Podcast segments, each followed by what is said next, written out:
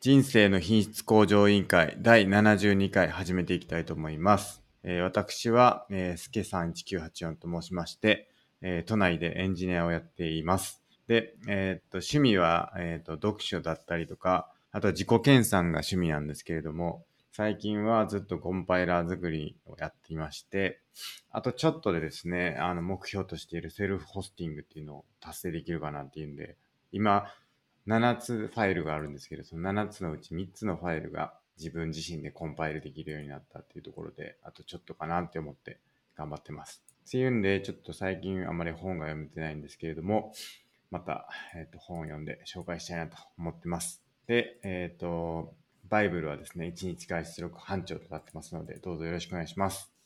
はい、D マゴットです。関東のとある会社で会社員やってます。哲学は大好きで、大学も哲学で卒業しました。最近はアドラーにドハマりしております。あと格闘技は大好きで、最近ジムが再開されて、非常に楽しくやってます。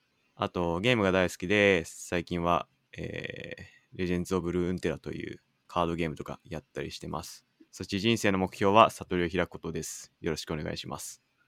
よろしくお願いします。で、今回はですね、えっ、と、前回、前々回とゲストの方来ていただいたんですけれども、今回はまた2人でやっていこうと思っております。で、えっ、と、このポッドキャストはですね、どうすれば人生を向上、品質を向上させられるかということを、まあ、議論してですね、様々なテーマで議論をして、答えを導いていく、そんなポッドキャストになっております。で、えっ、と、YouTube でもですね、ライブ配信の方をしてまして、火曜日、水曜日の9時からですね、いつもあの YouTube の方で、えー、配信をしてますので、リアルタイム配信してますので、まあ、そちらも良ければ見に来ていただければと思います。あとはですね、えっ、ー、と、Twitter の方もありま、アカウントがありまして、Twitter は、えっ、ー、と、IQL2019 というアカウントでやってますので、まあ、そちらも良ければフォローしていただければと思います。あと、公式サイトですね。公式サイトが scrapbox.io スラッシュ IQL という公式サイトでやってますので、そちらにですね、各回にどんな内容を話したかとか、あとはその、各回のエピソードで、えっ、と、話した内容に直接こう、飛べるようなリンクもですね、えっ、と、作ってますので、まあ、そちらで気になるところを見てもらい、聞いていただければなと思っております。あとですね、えっ、と、ツイッターの方で、ハッシュタグ、シャープ i q o l とつけてつぶやいていただければですね、お便り、えー、ご意見、ご感想として紹介させていただいて、あの、議論させていただければと思いますので、まあ、そちらも良ければですね、えっ、ー、と、つぶやいていただければと思います。以上ですかね。はい。じゃあ、今週のお便り、いきましょう。お便り、5つ目いきます。はい、お願いします。はい。えー、ボブさんって何人ですか？見事な日本語ですね、ということです。ボブさんは何人なんですか？ちなみに。まあ、本人が、あのー、おっしゃるところによるとトルコ系イギリス人と本人おっしゃっておりました。自称ですか？自称。自称トルコ系イギリス人。トルコ系イギリス人ということにしておきましょうとおっしゃっておりましたね。なるほど、はい、僕の認識では完全な日本人だと完全な日本人っていう言い方もちょっと良くないのかもしれないですけど、うん、日本人とか日本生まれなんで日本生まれ日本育ちなんじゃないかなって思ってるんですけど、はい、どうなんですか？そのそのあたりは。まあちょっとこれはあの皆さんご自身の目でご確認いただくまではわからないですね。そうですよね。まあそのなんか日本っていうくくりでなんか物事を考えるのはどうなんかっていう話もありますからね、はい、今もう大変なことになってますがアメリカはね。はい。どうなんですかあれは？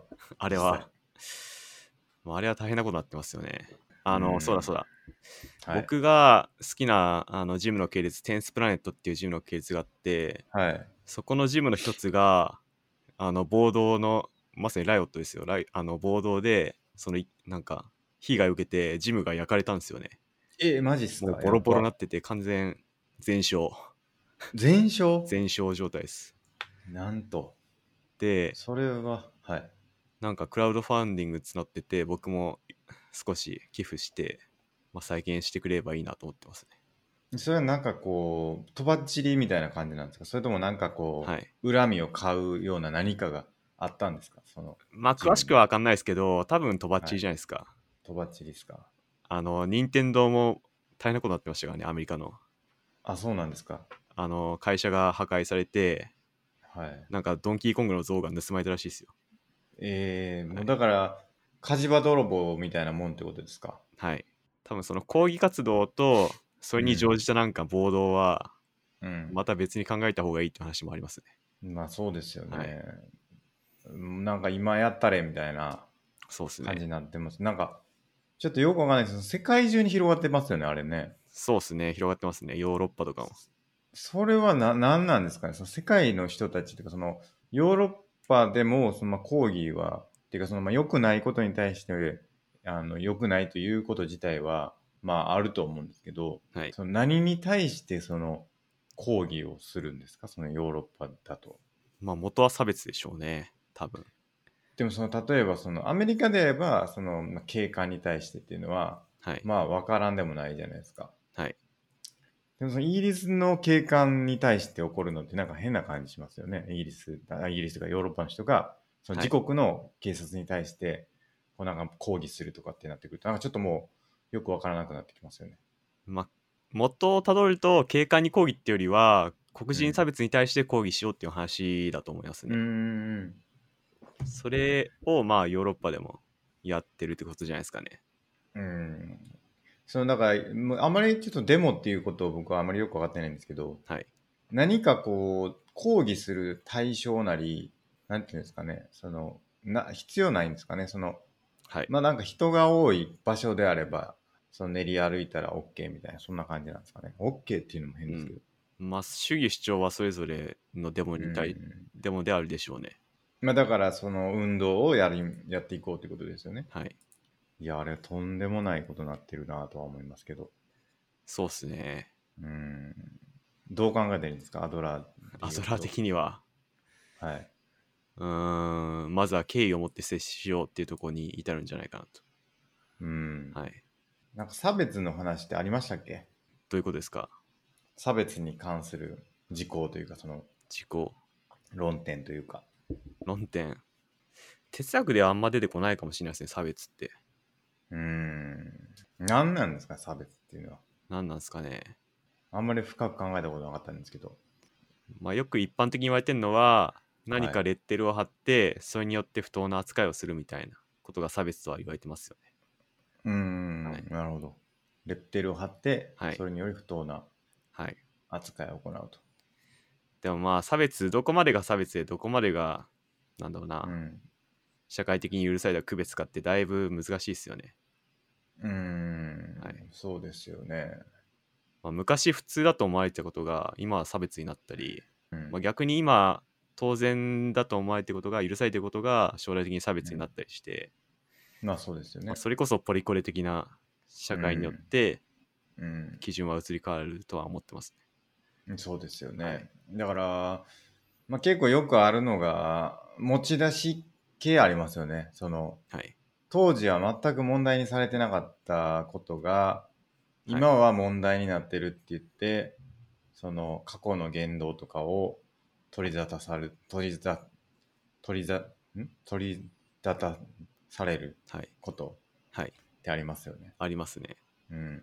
それは、じゃあ、孫さん的にはやりすぎなんではないかというふうな立ち。まあ、場合によりますね。例えば、古代ギリシャは奴隷制度が普通だったから、ソクラテスもプラトンも差別主義者だったみたいなことを話し出すのは違うかなと思いますし、まあ、場合によるかなっていう気がしますね。そうですね。はい。うん、だから、じ、難しいですよね。今そうだからといって、その、ずっと未来、はい。ずっとそうなるかっていう話もありますし、まあ、要は、敬意を持ってっていうのはさっきの話ですよね。はい。うん。例えば今って、笑い、はい。あ、ごめんなさい、いいですか？例えば今って、けなんだろう、40歳くらいになってから転職しようとすると、いや、年齢がとかあるじゃないですか。はいはいはい。まあ、それも、あの、数十年後には差別として扱われる可能性だってあるし、うん。まあ、基準が時代によって移り変わるのはあるかなと思います。そうですよね。はいなんか、言ってしまえばもう、スキルで、はい。あのー採用候補者を落とすとか落とさないとか、はい。もう差別なんじゃないかとかって言い出したら、もう何がどうなるかわかんないですよね。ですね。うん。そその何でもって落とすのは OK で、何でもって落とすのは良くないかっていうのは変わってきますね、絶対ね。はいはい。今はだから能力で落とすのは OK とされてますよね。多分されてますね。あとコミュニケーション能力とか、はいまあそれも能力の一つかもしれないですけど、はい。なんかこう、なんかこう、ちゃんとした指標にはなってないけど、なんかこうパッと見の印象というか、その話して5秒で分かるとかそういう話ってあるじゃないですか。はい。それってなんか別に明らかにはされてないけど、なんか自分の本当にバイアスとか、今までの経験とかでかなり大きくあの支配されてるもので、はい。その意識、無意識化でめっちゃ差別してるとか絶対ありますよね。ありますね。うん。だそういうのどうすんねんとかはい。ありますよね、どう考えても。はい。まあだから、まあ、ボブさんに話に戻すと、まあ、ボブさんは日本人なんですかっていうことも良くないかもしれないってことですよね。まあ、その時代によっては、んそう聞くこと自体がアウトになる可能性もなきにしもあらずですね。そうですよね。はいうん。まあ、ちょっともうボブさんと話してくださいってことになりますね、これはももう、ご自身の目で確認するしか方法はないと。う。まあ僕自身も会ったことないんですけどね、ボブさんとは。はい。うん。結構、写真というか、その、ね、ミクシーの写真ですかね。はい。あれご本人ですよね。ご本人かもしれないですね。ですよね。結構すごい、なんていうか、いかついというか、い見た目はすごい、なんか、まあ言ったらあれですけど、ヤンキーみたいな感じですよね。かもしれないですね。はい。うん、結構ちょっと僕は、なんていうか、あの、初対面だとちょっと友達になれないっていう これも差別かもしれないですけど、はい。はい。ヤンキーとは僕ちょっとあんま友達になれないっていう、はい。まあ、差別っていうんですかね、それも。はい。うん、がありますね。うんまあ、人見知りっていうのがあるんですけど。はい。んどうですか、孫さん、ヤンキーとは友達になれますか？うん。わかんないっす。どういう友達かによるし、何するかにもよるし。まあ、だからヤンキーというそのはい。言葉で一括りにすのは良くないよってことですね。うーん、まあそうですね。それだけではパッと答えられないかもしれないです。レッテル貼りってことですよね。はいヤンキーというレッテル貼ってると。はい。難しいですね。はい。人によると。人によります。人と場合によります。ヤンキーにもひ人、ヤンキーもはい人それぞれであるとはい。いうことですね。はい。わ、かりました。すいませんでした。はい。はい。じゃあやっていきましょう。はい。じゃあ今日は以上ですか、お便りは。お便りは以上です。じゃあちょっと今日のテーマいきましょう。テーマ、孫さん。はい。お願いします。じゃあいきなりテーマいっちゃいますけど、いっちゃってください。あの、山門3回を聞き直して、はい。ちょっとアドラーの話1個したいなと思って、はい。お願いします。山門3回で、なんか、いろいろな要素があったから、自分の意思ってどこまでか分かんないよねみたいな話があったと思うんですけど、確か、えっ、と、そうですね。覚えてます？はいはい。ありましたね。はい、はいはい覚えてます。で、アドラーが考えてた重要なことは、人間はリアクターじゃなくてアクターだっていうのが重要な考えなんですよね。リアクターじゃなくてアクターだ。はいはい。はい。まあ、リアクターっていうのは外部的な要因に対して反応するみたいな、まあ、受け身の感じなんですけど、うんうん人間っていうのはそうじゃなくて自分が意思を持って決定していくんだよっていうのがアドラーにとって大事な考えで、まあ、確かにいろんな要素から影響は受けてるかもしれないですけどじゃあ人間がその自動的な存在かっていうと人間はそうじゃなくてまずちゃんと自由意志を持った人間であるっていうのがアドラーな、アドラーのあの根本的な考えなんですよね。なんでまあ外部的要因が受けたから自分の意思がないじゃなくて自分の意思があって自分がやりたいことがあるって考えるのがうんアドラー的なこう考えっていうことをちょっと思いました。ちょっとだから、もう一回、あの、整理というか、その、まあ、何を話してたかっていうと、ちょっと振り返ってみますか。はいあの時言ってた話を振り返ってみると、はい。まあ、その大学を何のために行くかっていう話でしたよね、確か。そうですね。はい。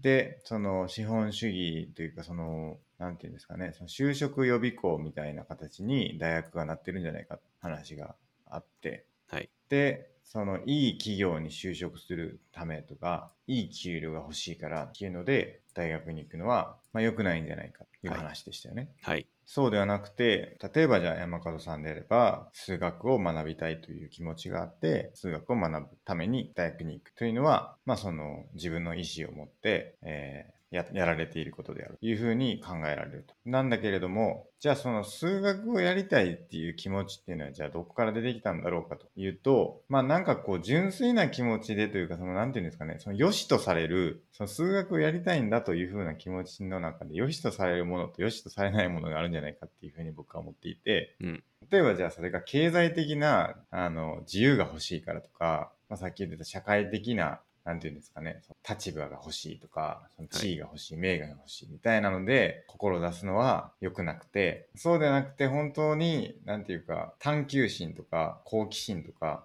本当に知りたいという欲求において、それを心出すというか、その勉強したいというふうに思うことは、良しとされる。みたいなのが、まあ、あるんじゃないかなっていうふうにうん思っていると。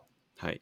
で、でも、よくよく考えていくと、その、よし、よしとされていた、その、なんていうか、モチベーション、その、もう、実は、すごくいろんな影響を受けていて、自分では気づかないうちに、そういう、なんていうか、まあ、経済的な自由が欲しいということを、なんとなく思ってて、そこに、なんとなくこう好奇心につながったっていうのが、あって、その瞬間で見ると、すごく良しとされる、あの、なんていうか、あの動機で、その大学で勉強するっていうことを生んでるかもしれないけど、こういろんなことを辿っていくと、なんかそんなにこう、ピュアなものだけじゃないというか、その良しとされるものばっかりじゃないんじゃないか、みたいな話がさっき言ってた多分その、いろんな影響によって動機づけされているんじゃないみたいな話をうん。したっていうのが前回、はというか前々回ことですよねと。そうです。そうですよね。はい。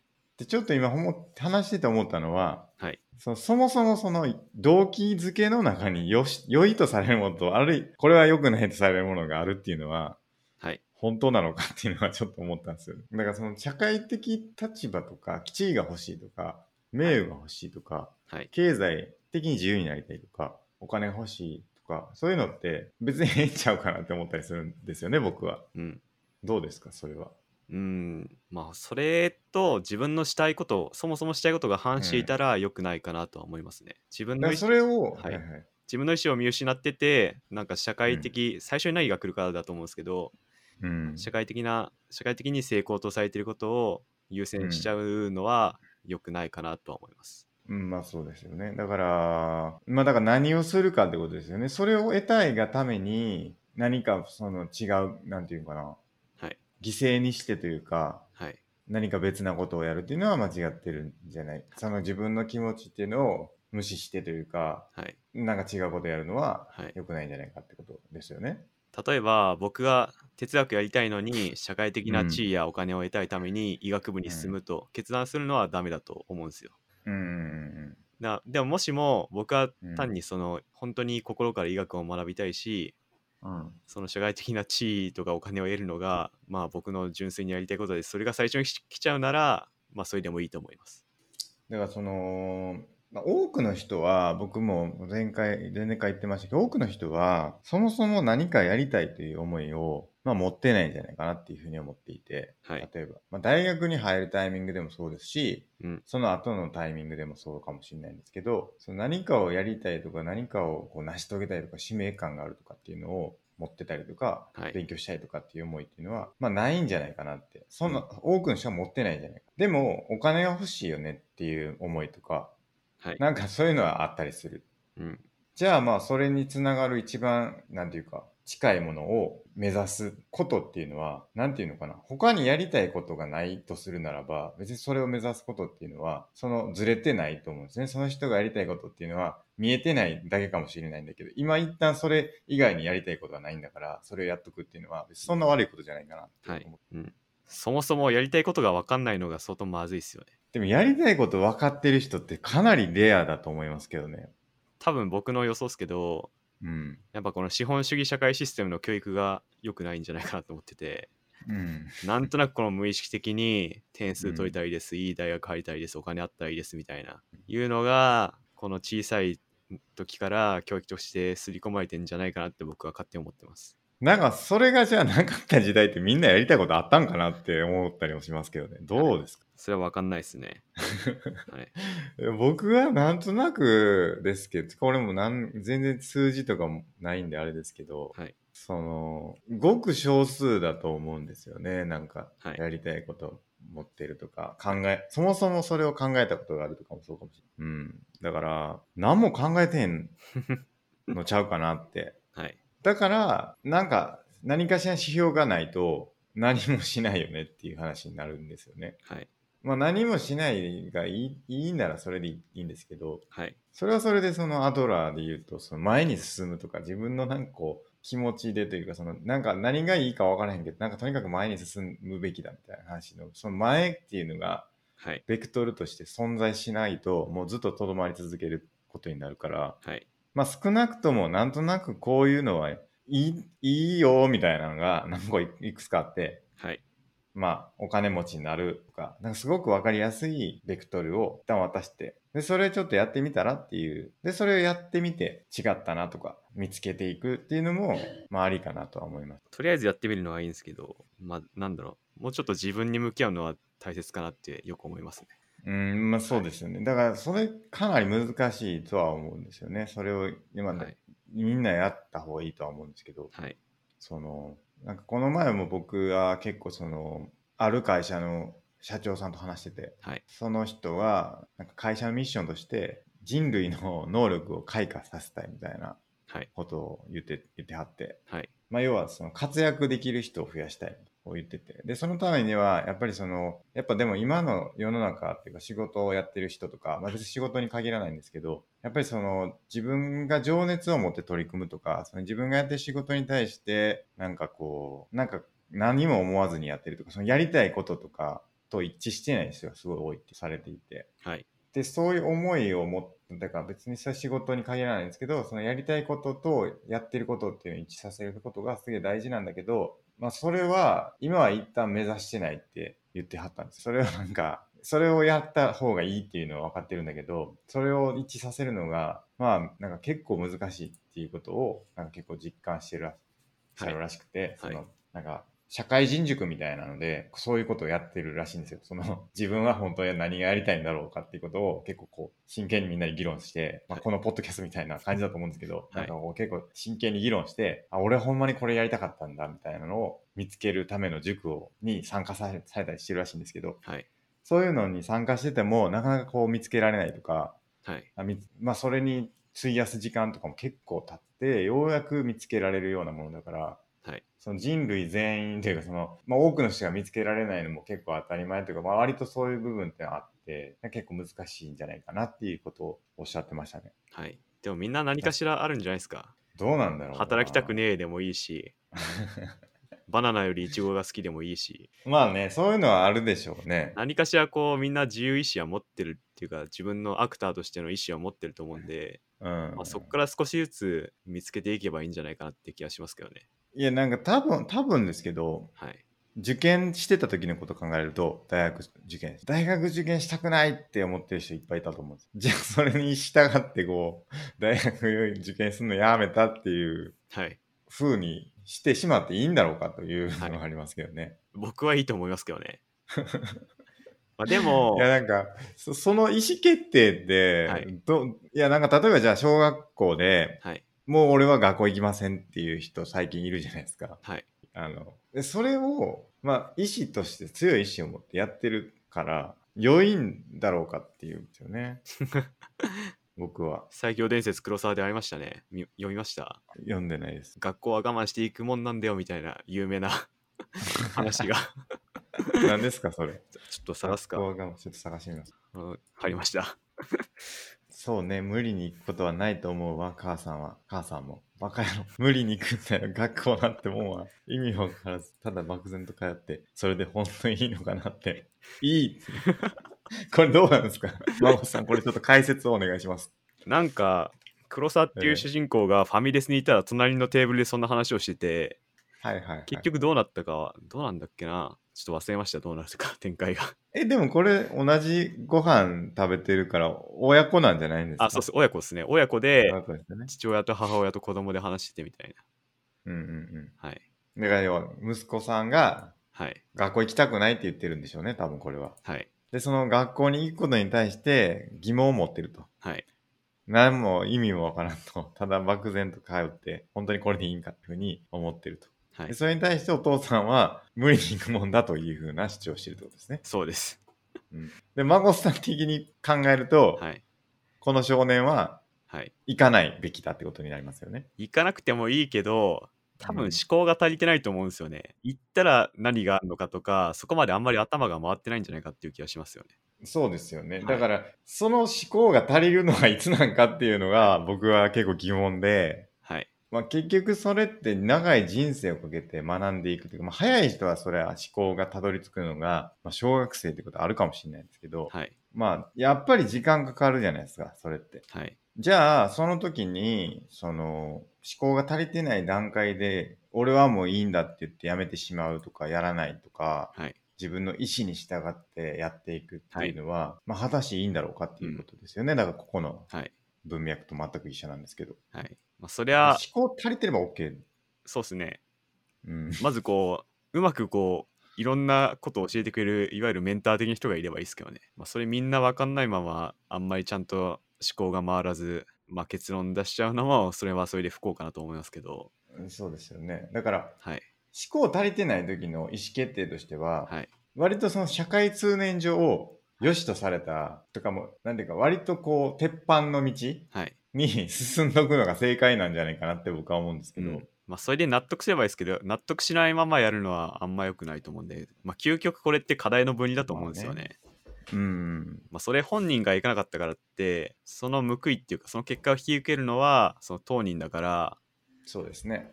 まあ、我々がああだこうだ熱心に言う必要もないと思うんですよ。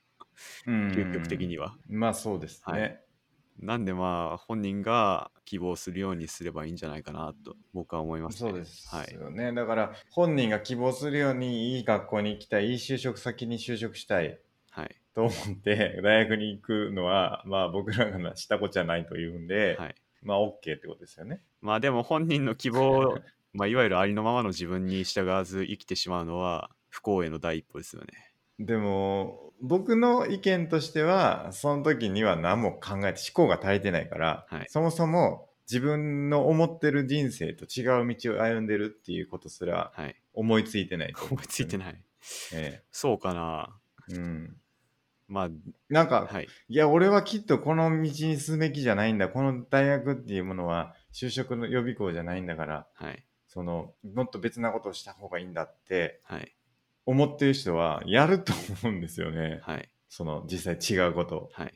そこが我慢しまくって、でも就職めっちゃ大事やから、就職のために俺はこの大学に行くんだっていう強い意志を持つような人ってあんまいなさそうなうん。気がしてて、はい。その、なんていうか、なんかそれこそ、なんていうか、ミュージシャンになるんだとか、はい。って人はもうミュージシャンやってたりするじゃないですか、やっぱり学生の時から。はい。ら結構やっぱやりたいことがある人がやってるイメージがあって、はいそのこと。で、それを我慢してまで、いや、これはでも将来のために考えるととか、はい。将来お金稼ぐためにはこっちやっといた方がいいんだ。俺の思いとは違うけど、みたいなはい。人あんま見たことない気するんですけど、どうですか、もうそれなら今すぐ考えてくれとしか言いようがないですね。いや、そう、だからはい僕は、だから僕と同じように、僕もそうでしたけど、やっぱこう、あんま考えてないうん。だけなんやと思うんですよね。その、就職予備校みたいにして学大学を使ってる人は、はい。うん、そういうあ、あんまり考えが足りてないというか考えてないはい。からそうなっちゃってるんだと思うんですよね。まあ、考えてなかったからいいようじゃなくて、やっぱ事前理論ですよね。これからどうしてはいけばいいのっていう話で、うん、うん。なんでこのポッドキャスト聞いてる方は、もう今すぐにでも自分のやりたいことを考えた方がいいなと思いますね。うん、そうですね、はいちょっとそれをじゃあどうやって考えたらいいかっていうことですよね。はい。自分のやりたいことを、まあ、はいこれ何度も言ってる気がしますけど、はい。自分がやりたいことはどう見つけたらいいんだろうかとうん。いうことなんですよね。はい。何でしたっけ？今まで出てきたことで言うと、やりたいことのトやりたいこークで言うととを考える。うん、やりたいこと系の話はもう何回もしてると思うんですよ。もうスケ3回もボブ3回も、結局はうん自分が何やりたいのかを探る過程の話でしたからね。そうそうそうそう。やりたいで調べたらもうエピソードいっぱい出てきますもん。あの、IQL のエピソード。はい。エピソード10、エピソード52、エピソード49、はい。エピソード71、エピソード7、62、13、60、はい。8、59、51、50、45、はい。1、2、3、4、5、6、7、8、9、10、11、13回も話しますよ。やりたいっていうことだけでも。大事だな。うん。じゃあどう探していけばいいかという。うんだから、じゃあ、マンゴットさんははい。どうやって見つけたんですか？何をですか？まあ例えばじゃあ哲学をやりたいと思はいうに至ったのはどういうふうに気づいたすかねん。ですかね？なんかソフィーの世界をし勧められて読んだら、うん。なんかハマっちゃったんですよね。うんハマっちゃってそれ以来、なんだろう。ずっとハマったまんまみたいな感じですね。いつ、いつですかそそれ中学生の頃です。中学の時にソフィーの世界を読んではい。目覚めたと。はい。やっぱそういうきっかけがあるんですね。きっかけがありますね。うん。はいだからその別にマゴットさんもはい。考えようとして考えたわけじゃないってことですよね。どういうことですか？俺はこのままでいいんだろうかみたいな。やりたいことない状態ではい。いいんだろうか。いや、俺はなんか見つけないといけないんだみたいなはい。ことに中学生のマゴさんがなって、はい。俺はやりたいことを見つけるんだみたいな、こう、のがあったわけじゃないんですよね。まあ、それ最初ありきではないです。そう。だから、はいもしかしたらですけど、マゴさんがまだソフィーの世界読んでませんでしたってなった時に、はい。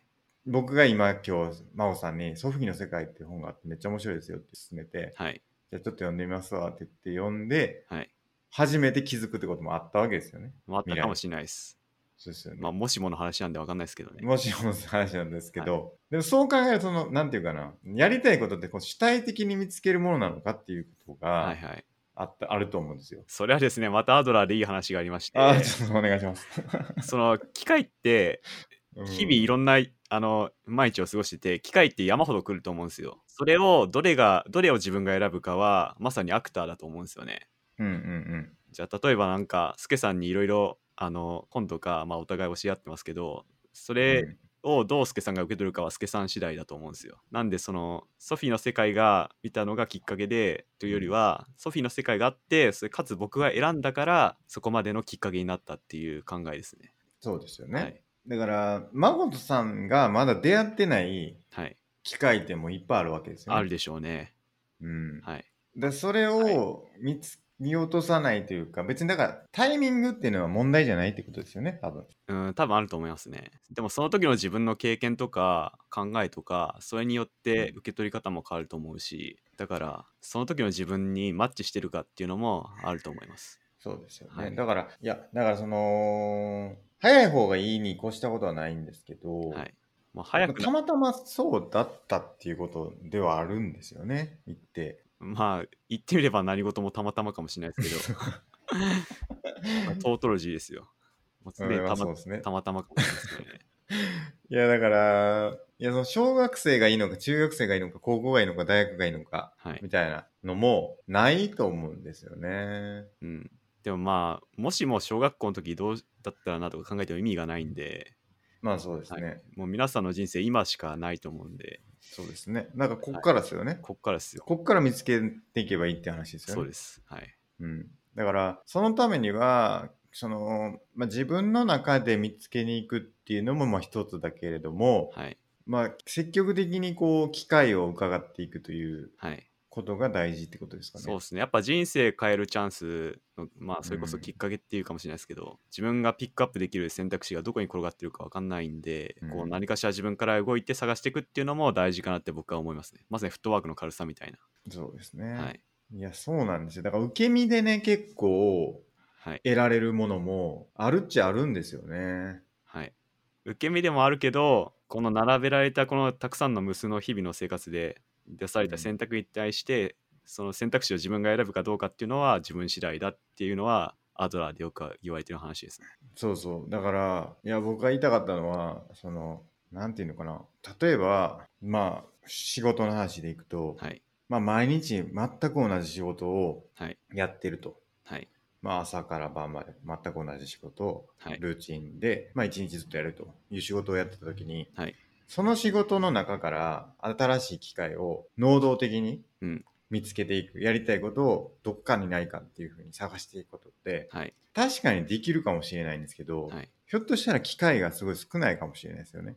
うん。だからその、ある閉じられた環境において、アクティブに何かをこうち自分の気持ち次第ではい。何かを見つけられるんじゃないかって言ってうん。やっていくっていうのはまあできると思うんですけどひょっとしたらはい。職場ポンと変えてはい。あの新しい別の仕事に就いたらもう別になんかその探そうとしなくても日々新しいことが降ってきてはい。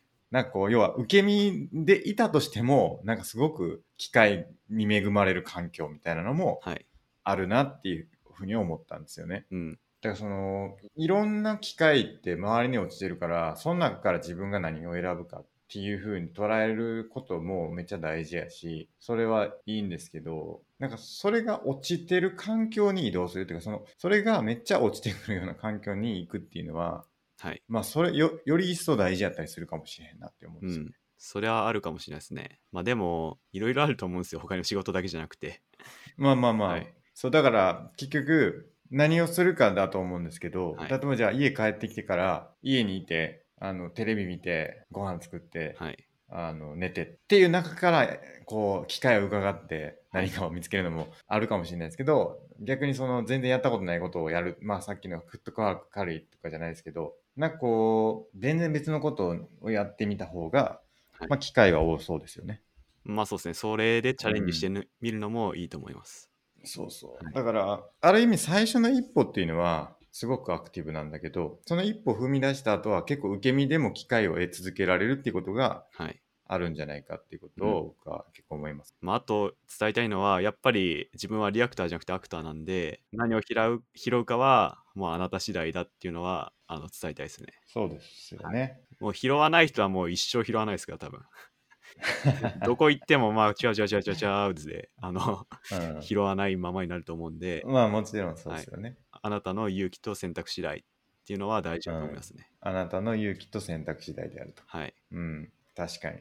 まあ、いろいろ、その、転がってると思うんですよね。テレビ見たり、家族ととうんか友達と話したりとか、ツイッター見たりとか、ネット見たりとか、山ほどいろんなものがこ転がってると思うんで、まあ、それ見たりしたり、まあ、自分で黙って、布団の中目つぶって考えるのでもいいし、まあ、いろいろ機会はあるかなっては思ってますね。そうっすよね。はいまあだからやってみて気づく。まあやっぱでも自分と向き合う時間もめっちゃ大事ですよね。だから一方でね。大事です。はい。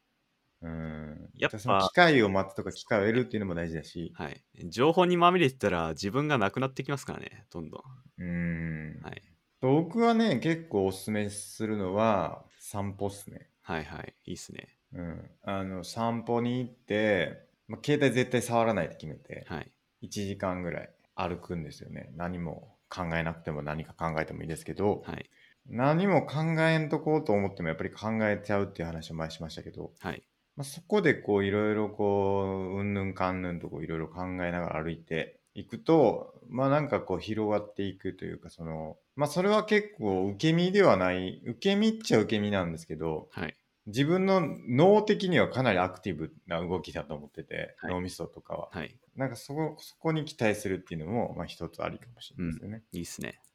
うんはい最近僕が得た気づきというか思ってることがあって、はい。まあ、僕がやりたいことっていう意味ですけどねはい。やっぱその学習というかそのレベル上げがやっぱやりたいんやなっていうことがやっぱ最近分かってきたんですよねはい。自己研鑽って言ってますけど、うんやっぱ自分の能力上がるのがすごい好きなんです。なんか、はい。これは別にもう単純に嬉しいっていうか それによって何か実現されるとかじゃなくて、うん。なんか単純に面白いはい。ですよね、はい。どうですか？それは。そういうもんですか？それどういうレベルアップですか？別に何だっていいんですよ。はい。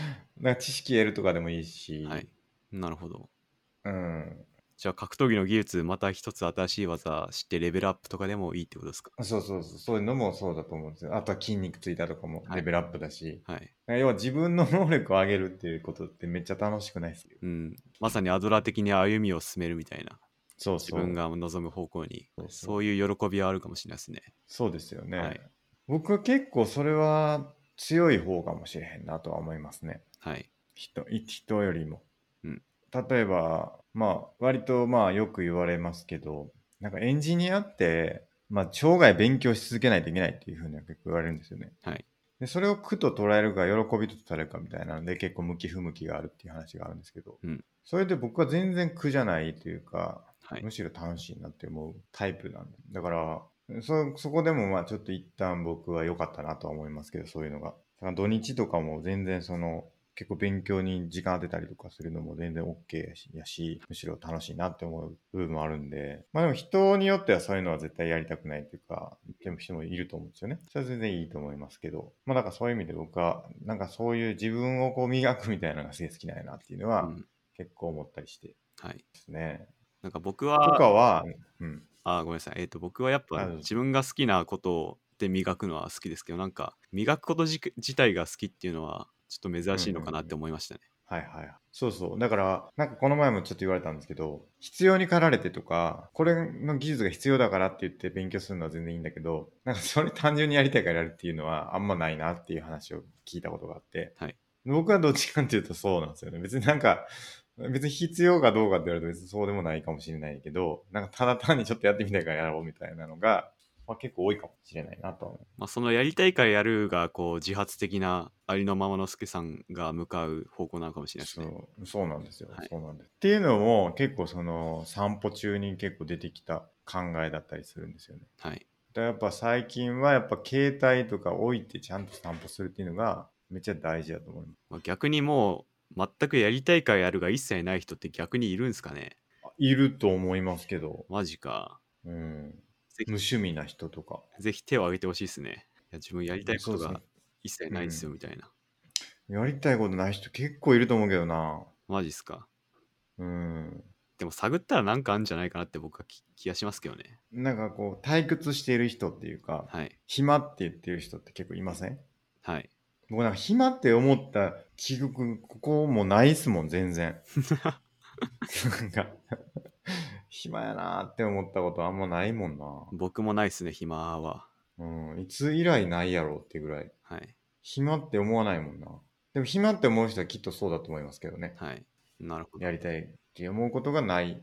時間を潰したいっていうふうに思う人っていうのは結構いると思いますけどね。うん。なんか視点を変えて、これもアドラーっぽい考え方なんですけど、未来に向けて自分がどうなりたいかって考えたら、また違うもんが見えてくるかもしれないですね。あーはい。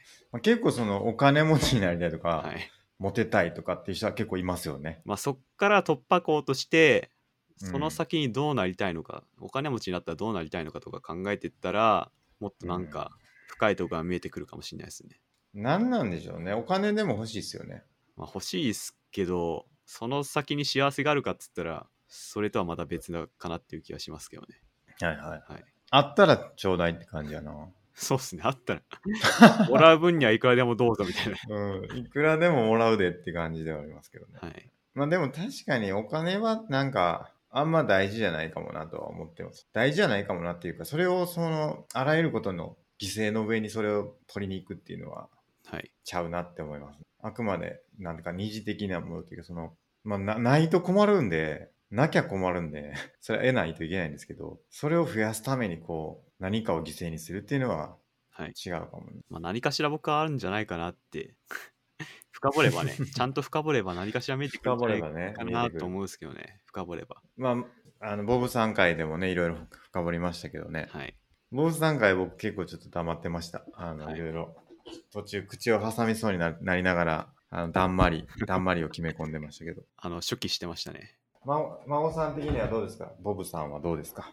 なんかボブさん、そんななんだろうな、アドラー的なありがちな問題を抱えてるわけじゃなくて、結構前向きだし、やりたいこともすぐ見えてきたし、なんていうか、うん。そんな深いライフスタイルの問題は抱えてないんじゃないかなって思いまし例えばそのアドラー的にた。はい。問題を抱えているというのはどういうことですか、例えば、なんか、ああいう理由があるからこれはできないみたいな。っていう、まあ、いわゆるレッドコンプレックスとかね。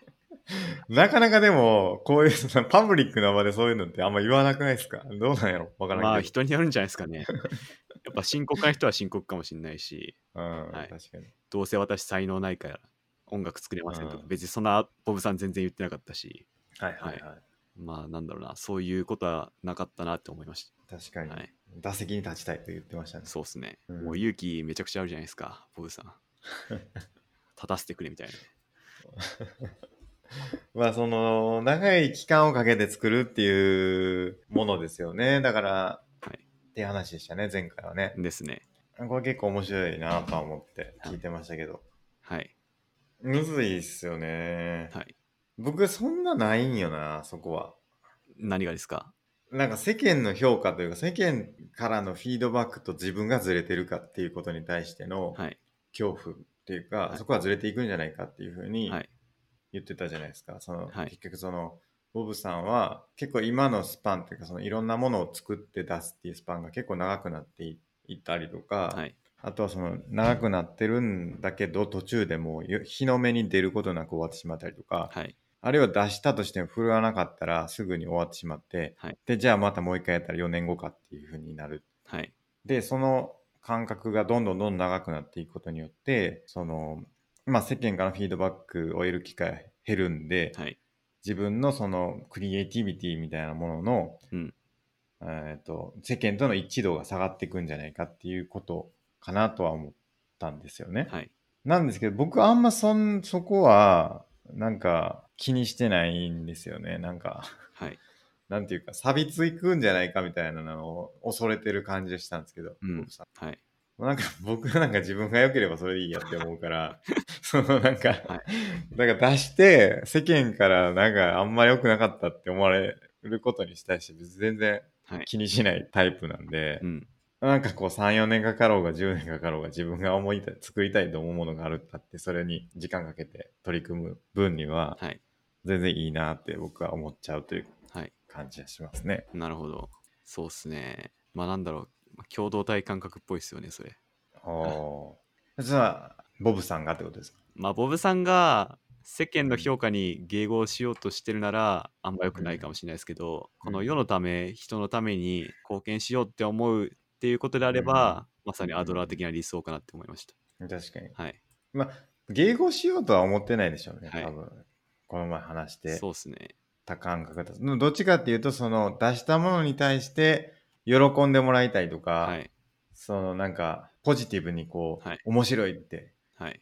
思ってもらうとか、いなんかそういうことを得たいっていう風になってるから、その無反応っていうのが結局それを人を喜ばせてないというか、はい。共同体への貢献が少ないっていう風になるのが嫌だっていうことなんでしょうね。なんで結構アドラー的にも理想うん、な感じだったかなって思いました。確かに。はい。どうなんですか？マゴトさんはどうですか？その辺のフィードバックの機会とかは。なんか気になりますか？ぶっちゃけ僕仕事そんな やる気ないんで。仕事じゃなくても、はい。何かこうただじゃあそもそはもい。何かをクリエイトしたいとか、はい。何か世の中にこう面白いものを届けたいみたいなのってあるんですか？僕皆さんの幸せをクリエイトしたいですね。ほう、はいなるほど。その幸せのために、まあ、うん。幸福のためにこう貢献したいなとは思いますけどね、うんうんうん、うんはい。なるほど。まあ、そのフィードバックっていうかまあそれぞれみんな個々問題っていうか考えがあると思うんでそこで交流っていうか会話コミュニケーションを取って一種のフィードバックをもらうみたいのは、まあ、面白いなって思うし、はい。まあ、ある意味この IQOL お便りもそうだと思うんですけどそういうのは素晴らしいなって思いますね。それは何かこう、やってますか？何かやってますか？取り組んでるんですか？ね？え？日々幸福幸せそうそうそう。何か幸せを届けるためにはい。何かをやられやったりとかするんですか？もうそれはもうこのポッドキャストですよ。なるほど。はい。幸福を届けると。そうです。何をすべきなんでしょうね？そのな会話、対話を通じてっていうか、その、はい。あの考え方とか、まあ、ヒントとかはい。を伝えるのはまあ一つだと思いますけど、はい。何かこう仕組みでもってそういうことができると仕組み良いですよね。うんどういう仕組みですか？うん、例えば、まあなんか、まあわかんないですけど、まあなんか SNS とかもそういう機構になってないかもしれないですけど、今は。うんまあでも何かしらうまく、その別の全く新しい発発明的なもので、まあ幸福を追求できるような存在になるかもしれないですよね。うんだからそれがまあ一個の仕組みっていうか、それになんかこう乗っかって、あの、楽しんでたら、まあ自然と、まあなんかやりたいことを見つけられて、うんまあ追求していけてっていう。はいで、共同体にも貢献できて、みたいなものがはいできる。自然にできていくみたいなものを作れるかもしれないですよね。うんみたいな。はいまあそういう仕組みというか、そのサービスだったりとかするかもしれないですけど、はいっていうようなものを作るとかどうですか？まあ具体的なアイデアがないですねあればやりたいですけどねうん確かに。何、何、何があればいいんですよね。はい幸。福のために何が必要なんだろうね。でもやりたいことを見つけられるっていうことは一つでしょうね、多分。はい。やりたいことを見つけるための何かこうきっかけだったりとか、まあ、思考を深めたりとかするはい。ものなんでしょうね。なんか提供できるものとすれば。はい。何があったらいいんやろ何なんですかね難しい。まあ、対話は一つですよね。はい。だから例えば、あるのはメンタリングのサービスとかは結構ありますよね。はい。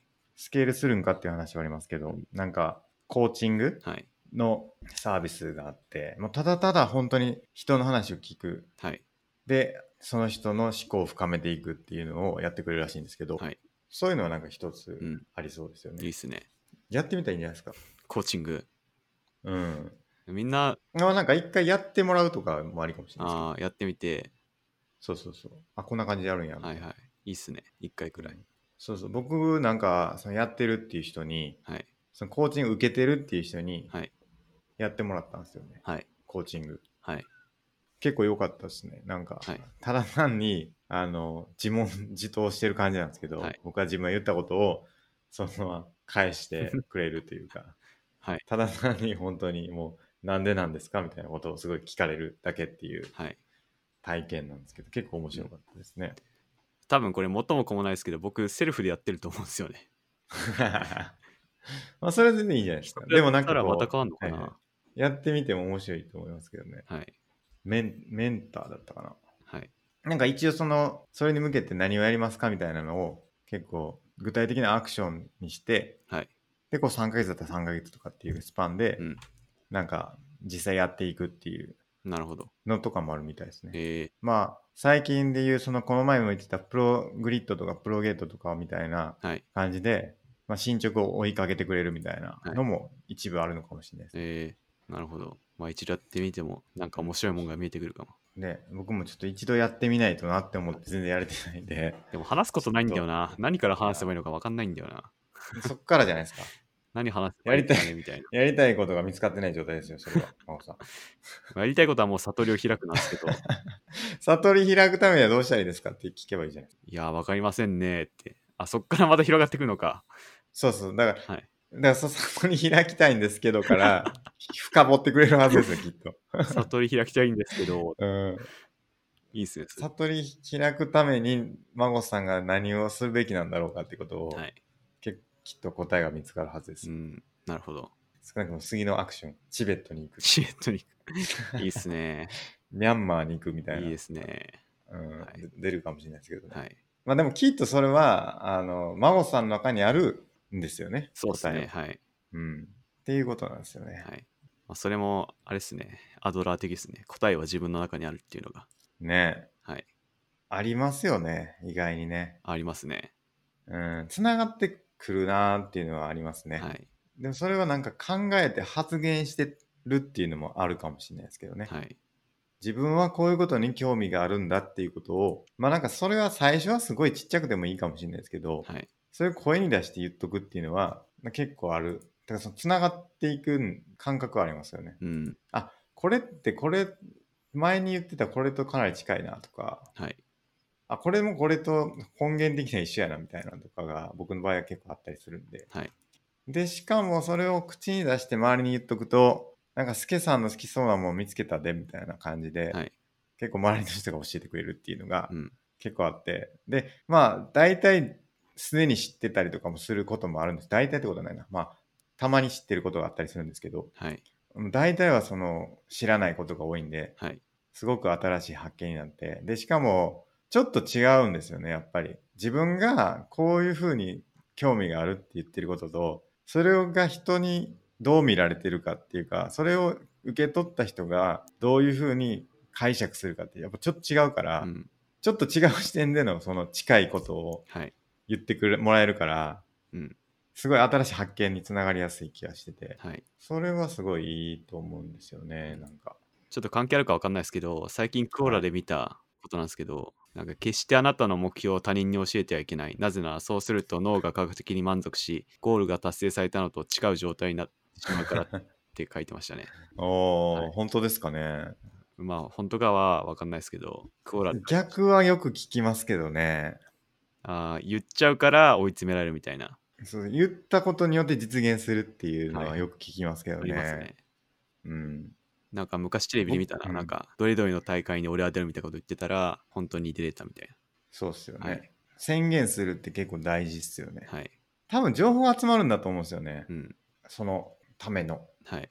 同じようになった人はこういうことやってたでとかはい言ってくれる人がいたりとか、うん。下手したらちょっと大きなお世話かもしれないですけど、はい。そういうのも含めてなんかいろんな、やっぱり人はなんかこう役に立つ情報をシェアしたいみたいなのがあるから、はい。んなんかこう記憶に留めておければ、なんか教えてくれるみたいなにつながるから、はい。ん結構大事な気がしますけどね、なんか宣言するとか。はい。うん、もうスケさんも羽生さんが好きってずっと言ってたら、いつかこの子、ポッドキャストを来てくれるかもしれないですからね。うん、そうですね。はい羽生さんはもうすでに聞いていらっしゃるかもしれないですけど、はい。ええいつか会えるかもしれないですよね。ありますね。うん。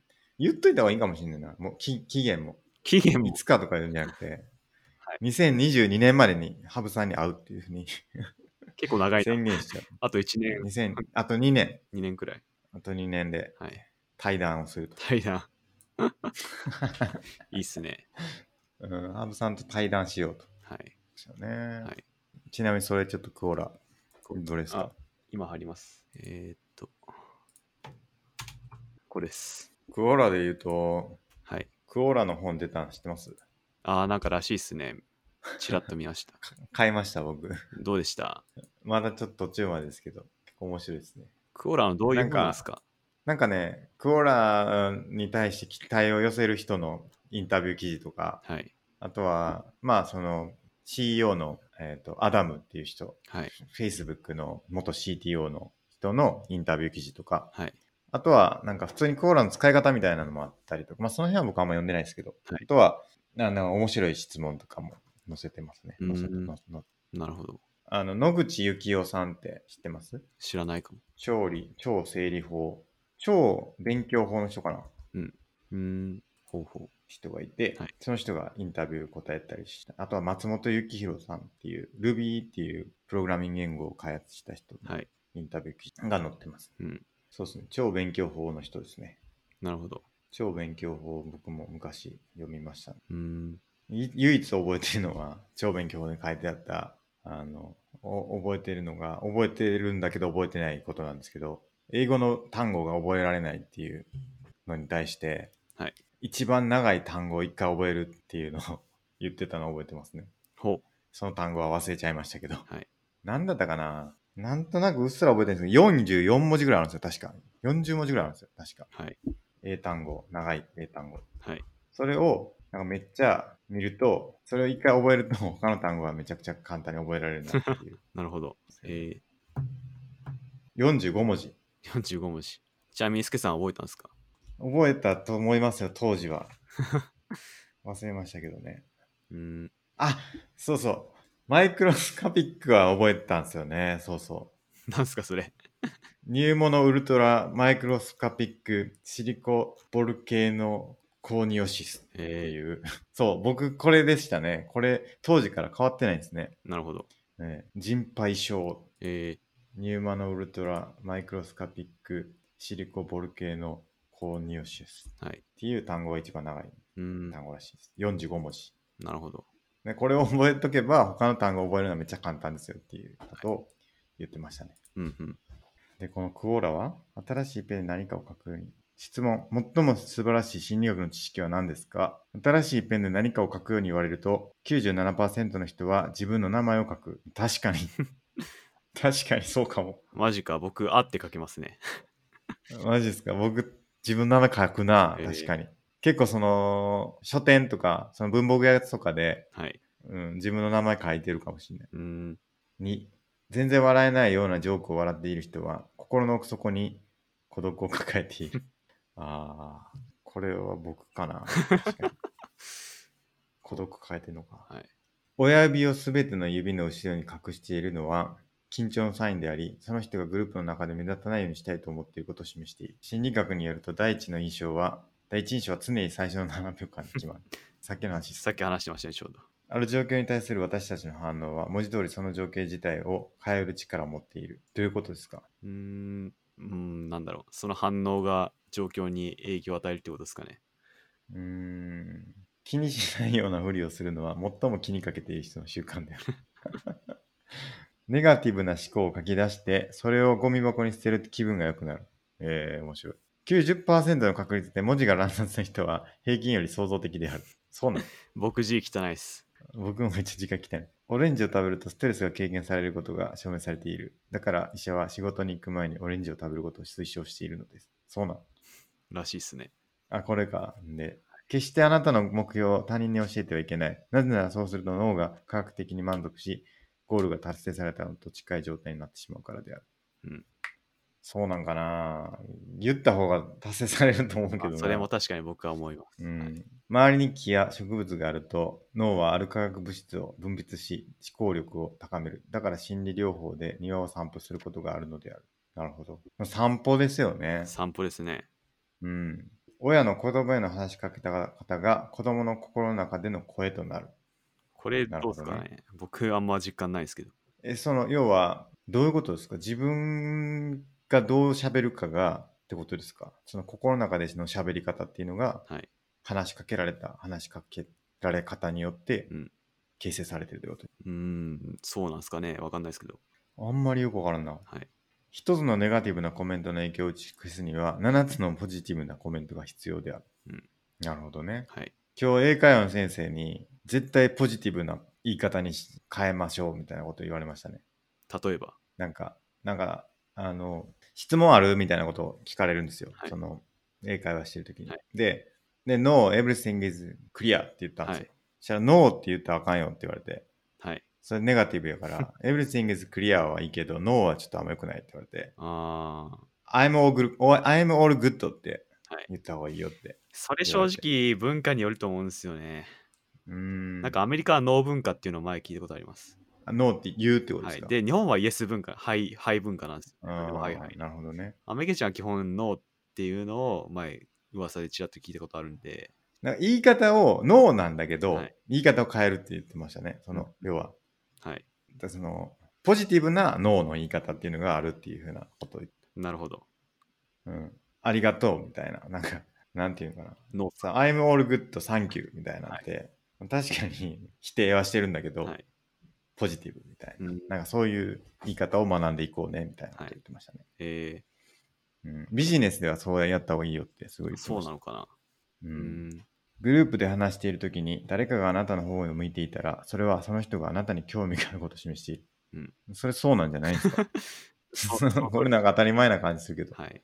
ある女の子があなたを好きだとしたら、その子はあなたと話している間、いつも髪の毛をいじくっている。うん そうなんそうなんですかね。夢の中で死ぬことはめったにないが、それは人生で何か新しいことを始めたことを示している。死んだら新しいことを始めたってことです。なんかそうらしいっすよ。うーん。あと、歯が抜ける夢ってスケさん見ます？いや、よく見ますねそれ。不安ですね。じゃあ歯が抜けるっていうか、その僕、前歯差し歯なんですよ。はいはい。で、前歯差し歯で、その差し歯ってよく狩り歯取れてたんですよ。あの、はい。なんていうか、その、とその狩り歯に、その差し歯に変える前に。はい。で、その差し歯が取れる夢めっちゃよく見るんですよ。なるほど。うわ、取れてもうたみたいな。わかります？あの、差し歯取れたらなんか嫌ではないですかうん、はい。その差し歯というか、その狩り歯が取れたら。まあ、ぶっちゃけ僕やったことないんでわかんないですけど。そっか。狩り歯が取れる感覚ってめっちゃ嫌なんですよ。なんかうわ、取れたっていう感じなんですよ。はいで、それをよく見ますね、めちゃくちゃ。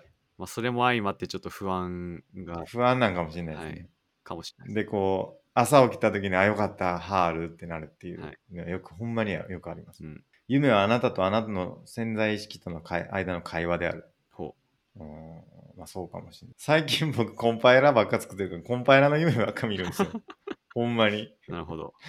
アセンブリーっていう、その、もうちょっと機械に近いはい言語あるんですけど、で、それで僕、メモリを見ながら、こう、いろいろデバッグしてるから、そのなんかメモリがこう、夢の中に出てきて、はい。もう1と0みたいな感じなんですよ。だから要は。もう言語でもないみたいな。日本語でもない、こうなんかただただこうバグがある、バグがないみたいなのをひたすら考える夢をよく見ます。なんかうちの母親が、なんかよくわかんない問題を考えながら寝たら答えが夢の中で出てくるみたいなこと言ってて、はいはいはい。そんなことあります？スケさまあ、結構あるかもん。。マジか？夢の中で解放がわかるみたいいや、そういうなんか具体的に会話が分かるわけじゃないんですけな。ど、はい、次の日取り組んだら一瞬で解けるみたいなああ、はいはい。はありますね。だから、前日めちゃくちゃ悩みまくって、ようわからんなってなってたやつが、次の日パッてやったらパッと解けるっていうことはよくありますね。なるほど。僕そういう経験ないな。うんバグとかね、はい。よくありますね。プログラムのバグとかは、なんかまあいろいろ要因があるんでしょうけど、はいその、ちょっと煮詰まってたりとか、ちょっと落ち着いて考えるからなのかもしれないし、はい。冷静になろうって言って、冷静になってやったら大体うまくいくっていうのは、はい。まあそれが夢だったりしますね。なるほど。うん。うん。ないんですね。僕ないですね。でもまあ、ちょっと冷静になって、あ、あれ、あれ忘れてたな、みたいなことはよくありますけどね。うんうんうん。設計とかね、はい。プログラムの設計とかは結構夢で挟むというか、一晩休ん、なんか休めて考えるとより良くなっていく感じはありますけど、なるほど。うん、うん。寝るの大事やなって思いますね。大事です。僕、大学受験会で言ってなかったっけな。寝るのは大事って言った気がする。なんか記憶定着させるみたいな話しましたっけ？一夜漬けは、もう記憶がパーになるんでダメで、はいはいはい定着させるには絶対に寝るのが重要。確かに、はい寝ましょう。寝ましょう最近僕あんま寝てないからな。寝てないってことないけど、あの、朝早いんですよ、めっちゃ。言いましたっけ？あ、そうなんですか？なんで？今6時12分に起きてるんですよね。それは何があったんです朝か。やっぱり朝いろいろやりたいっていうのがあって、はい。その、最近僕仕事変わったんですけど、はいその仕事変わって、あの、もう今リモートじゃないんですけど、オフィス行ってるんですけど、はいその、まあそのリモート期間中、5月の期間中、結構その、朝のルーチンがんできてきて、はいその、朝7時に起きて、7時12分に起きて、7時半から英会話して、で、リングフィットアドベンチャーやって、飯食ってっていうサイクルができてたんですよね。はい。で、それをやると、だいたい9時過ぎぐらいにルーチンが終わるんですけど、はいで、会社には10時に行きたいから、はい今、ちょっと遅いんですよね、そのルーチンを終わらせるには。はい。だから、ちょっと1時間早く起きようっていうんで、1時間早く起きて、6時半から英会話して、うん7時から、えーリングフィットアドベンチャーやって、飯食って、風呂、あ、風呂入って飯食って、で、だいたい8時40分ぐらいになってるかな。うんで、準備して会社に行くと。はい。いうルーチンを作るためにですね、そういう感じでやってます。なるほど。なかなか早いですね。なかなか早いんですよね。昼間めっちゃ眠いですよ、だから。意味あんのかっていう話ありますけど、はいなんとか起きて。え、寝るのはいつも何時なんですか？寝るのは10時半ぐらいに寝たいなと思って、だいたい11時から11時半ぐらいになってます、ねはい。なるほど。じゃあもう寝なきゃですね。そうなんですよね、はそろそろ。収録してるのが22時44分なんですよね。そうです、はですそろそろお眠の時間ではありますね。はい。まあ、今日はこんなとこですかね。そうですね。1時間30分。はい。まあまあ、いいんじゃないでしょうか。はい。いろいろ話せましてよかったです。はい。じゃあ、えー本日もご視聴ありがとうございました。ありがとうございました。